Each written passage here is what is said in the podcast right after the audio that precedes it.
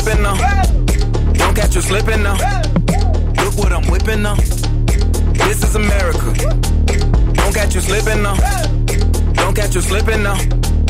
Look what I'm whipping now. Señoras y señores, del otro lado de la línea está ella, Le Profesor. Fue profesora mía, eh, quiero aclarar, eh. Fue profesora mía. De taller, ¿de qué, ta- ¿de qué materia era? ¿Taller, no? ¿Taller 3 era? ¿Taller 2? Hacer tres. Taller 3. ¿Qué nota me puso, profesora? No recuerdo. ¿Me promocionó un 9? ¿Y por qué no? Eh, ¿Qué, qué, qué amarreta, ¿eh? Qué amarreta. Ahora que, ahora que, ahora que, mira que recuerdo, qué rencor, ¿eh? Que me puso 9, ¿eh? No, yo no, no muy pocas veces puse 10. Soy recanuta con eso. Uh, un momento, me, me, me quiebro en vivo, ¿eh? Me quiebro en vivo. Pero, Bueno, era, pero era presidente Menem, así que no te quiebres. sí, bueno. Bueno, profe, eh, novedades de lo que, derivaciones de lo que está sucediendo en los Estados Unidos de Norteamérica. Eh, ¿Qué es este movimiento Black Lives Matter? Bueno, esta canción que estábamos escuchando, Sí. que es de Childish Gam- Gambino, por ahí la conocen porque es un video donde este hay un señor muy este muy favorecido físicamente bailando en una especie como de depósito vacío. Eh, es la canción que están utilizando pa- para la- la- en las redes y en la red eh, que es básicamente TikTok. Con esta con esta música de fondo hay cientos de miles de videos y obviamente el hashtag eh, Black Lives Matter, que quiere decir las vidas negras importan. Eh, lo primero, para decir dos cosas, este es un, hashtag porque nace literalmente como hashtag, no como bandera que luego este, se va a las redes, sino que nace en las redes. En el 2013 eh, a partir del asesinato de Trayvon Martin, aparecen, empiezan a aparecer los nombres, ¿no? De la cantidad enorme de este, afroamericanos asesinados en, en Estados Unidos, en general eh, a manos de la policía. Eh, y este la, lo- la, eh, surge cuando absuelven a George Zimmerman, que es la persona responsable de esto, y estalla la cuestión. Lo primero para decir en este momento, 2013, era de la corrección política y demás, no se utiliza la palabra afroamericano, se utiliza la palabra black, ¿no? Me parece que es como un...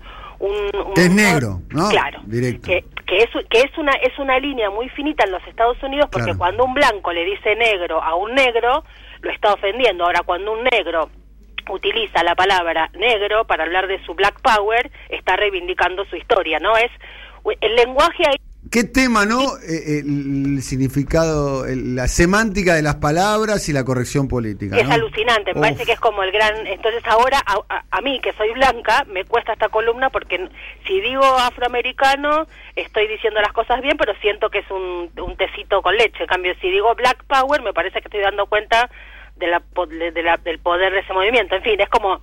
Pero está bien, las palabras tienen que estar ahí para incomodar cuando hace falta, no no están ahí para... no son un- un- una cosa de fondo, está bien que así sea. Eh, esto, bueno, como decías, el, en el 2013 aparece esta, este hashtag que hoy es bandera. Eh, en el 2014 es cuando estalla este, en el mundo a partir de otros asesinatos. Eh, y yo lo que hice ayer, eh, cuando preparaba la columna, era buscar los nombres en el buscador de las redes de la cantidad de, asesina, de asesinados desde el 2013-2014 para acá. Además de ser un montón, hay una cosa muy impresionante y es que no solamente en Google, sino en las redes sociales, vos pones alguno de esos nombres, por ejemplo, el que recordaba mucho era el de Tamir Rice, un niñito de 12 años que fue asesinado, pues tenía un revólver de juguete, la policía lo mató por eso, y es, lo primero a pensar es, toda la memoria ahora es presente, ¿no? En las redes vos pones un nombre, un hashtag, algo y te aparece lo de todos los años, o sea, el pasado está ahí, literalmente en tu mano, ¿no? En el teléfono, lo cual está buenísimo, al mismo tiempo te apabulla y al mismo tiempo se trivializa, bueno, lo que ya sabemos que, que pasa con, con este mundo. Este movimiento este, utiliza las redes como convocatoria, tienen una cosa similar que acá algo que conocemos bastante, que es el, el movimiento de Occupy Wall Street, ¿no? Así algo inorgánico, muy de la, de la espontaneidad. Eso fue el año 2008, ¿no? Claro, pero como lo tenemos muy registrado, digo en el sentido de que no hay un liderazgo, no hay un vocero, este, sino es algo en ese, en ese sentido. No me gusta decir horizontal porque suena como a sinónimo de, mm, de asamblea democrática en una primavera festiva, ¿no? Es más bien una cosa inorgánica, diría yo, con lo bueno y lo malo que eso, por supuesto, tiene a la hora de la organización. Una cosa que me llamó la atención es que todas las... Eh, hay una cosa muy interesante del modo de presentación comunicacional de este grupo. Todas sus banderas son frases... Este, viste que ahora estamos viendo mucho esto de no puedo respirar, no puedo respirar que es lo que dijo este George Floyd cuando le decía al policía, bueno, hay un montón de esas frases que son las frases de las víctimas y luego son convertidas inmediatamente en bandera y son muy fácilmente utilizables en las redes sociales porque son poquitas palabras, tipo eh, manos arriba no disparen, eh, no puedo respirar, el silencio blanco es violencia, sin justicia no hay ¿Esas son las consignas de los eh, Black Lives? Claro, entonces, pero son cosas dichas por las víctimas. Entonces tienen, tienen esa potencia, son frases cortas, se instalan rápido con la palabra black adelante.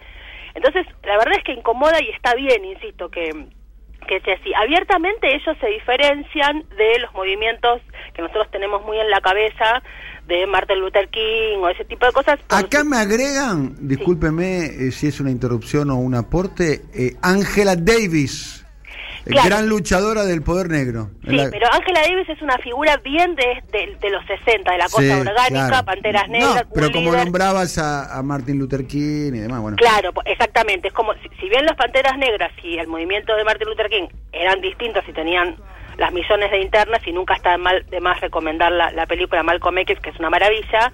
Eh, digamos, en ese sentido vos tenés claramente un líder. Acá yo te digo, ¿quién es el vocero de Black Lives Matter? Claro. No sabes. Bueno, eso es como...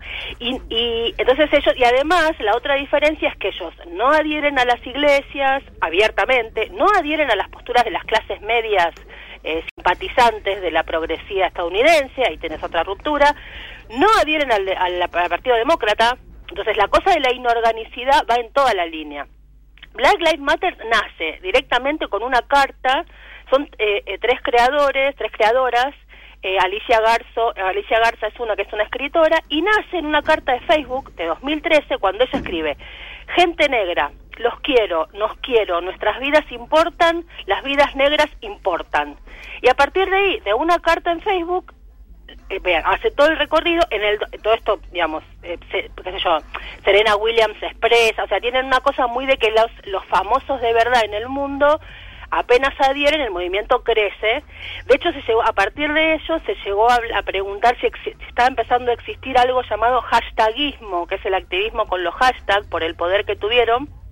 Y fue nominada en el 2015 la figura esta eh, del, hashtag como persona del año en la revista Time, ¿no? O sea, cómo funciona Estados Unidos que tiene las figuras y aparece un hashtag como si fuera en la misma relevancia de, no sé, este Obama.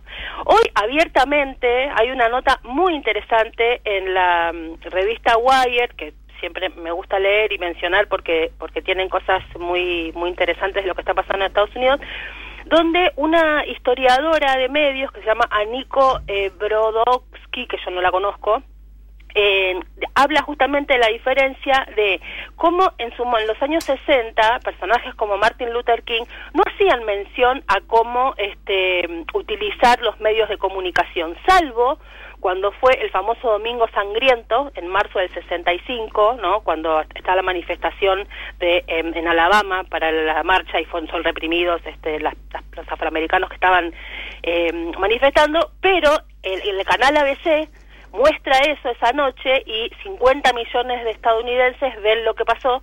Entonces, a partir de eso, Martin Luther King dice, este, King y los organizadores reconocieron o sea, la, estudiosa esta dice que los eh, King y los organizadores reconocen que van a usar los este mm, los medios de, comunicación.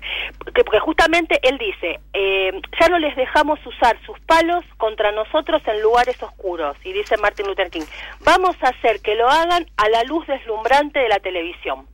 Es una de las únicas menciones que aparecen donde el, el movimiento dice vamos a utilizar el poder de los medios de comunicación. En este caso, lo que hacen a partir de, por ejemplo, otro activista actual, una persona joven, que se llama The Ray Max, ¿no? Eh, que es un, un militante de la, de la causa. Entonces, él dice, Lo que pasaba con King o con Ella Baker es que no podían simplemente despertarse y sentarse a la mesa del desayuno y hablar con un millón de personas.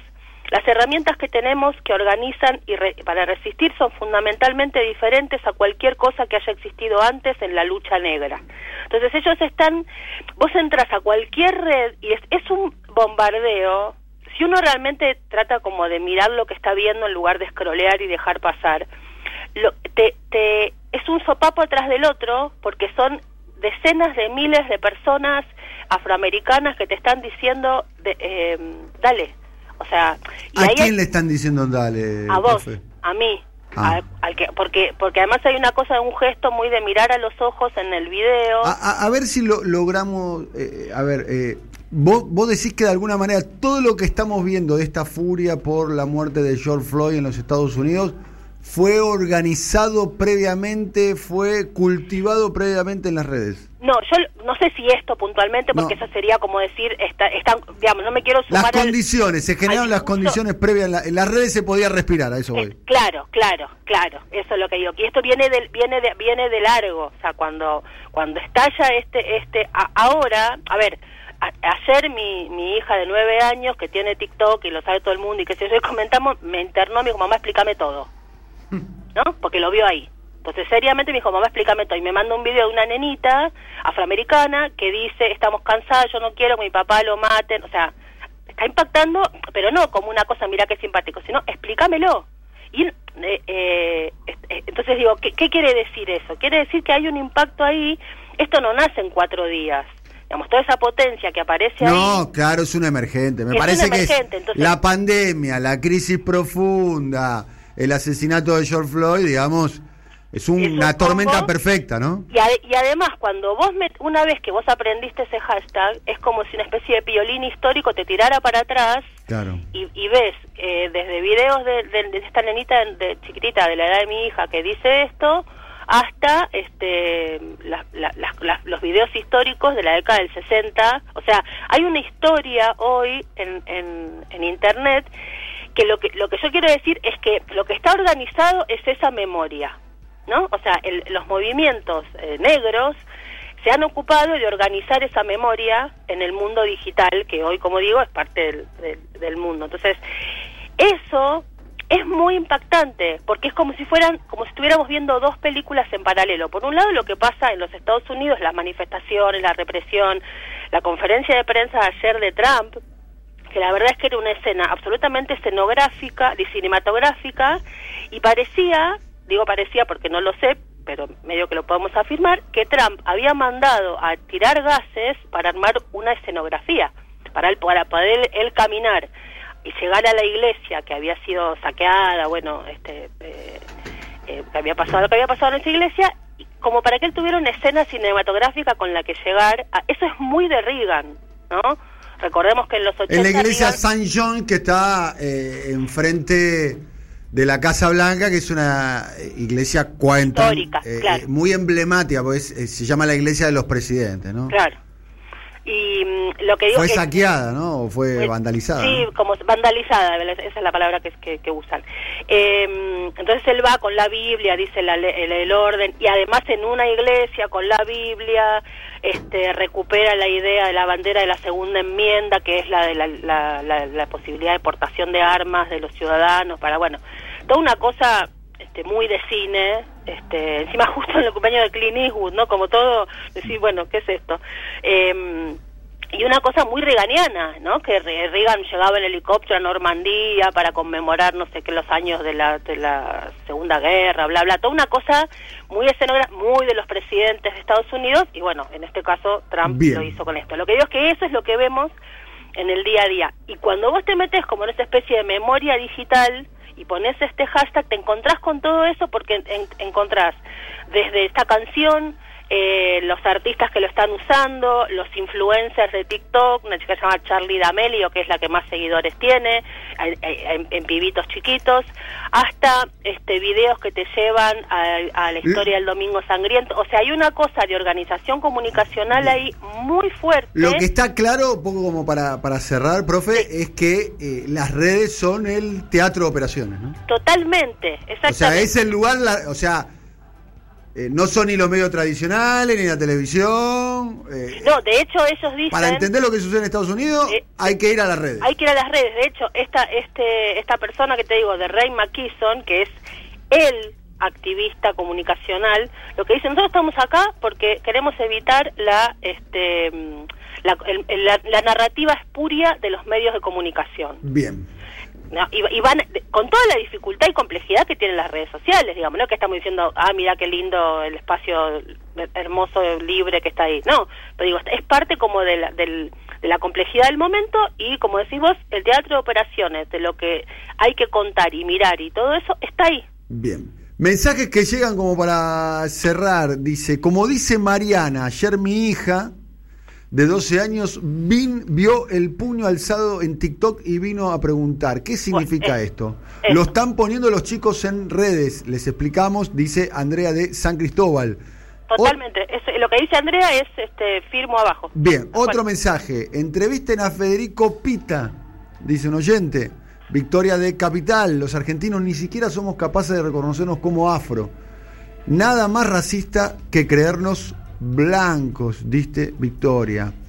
Lujo, Daniel, la profesora Moyano, ¿cómo te informa realmente? Dice Jorge de San Martín. Algunos de los mensajes que llegan. Profe, Termino, termino Dale. con un chisme em, de mi amigo Zuckerberg. El, eh, hace eh, cuatro años hubo un escándalo en la sede central de, de California de Facebook, Sí. donde tenían el cartel que decía Black Lives Matter eh, pegado. Fue una persona, lo tachó como al pasar y dijo All Lives Matter, que la, viste, la discusión de todos, no, bueno, en fin, todo eso que se ve acá en la Argentina también.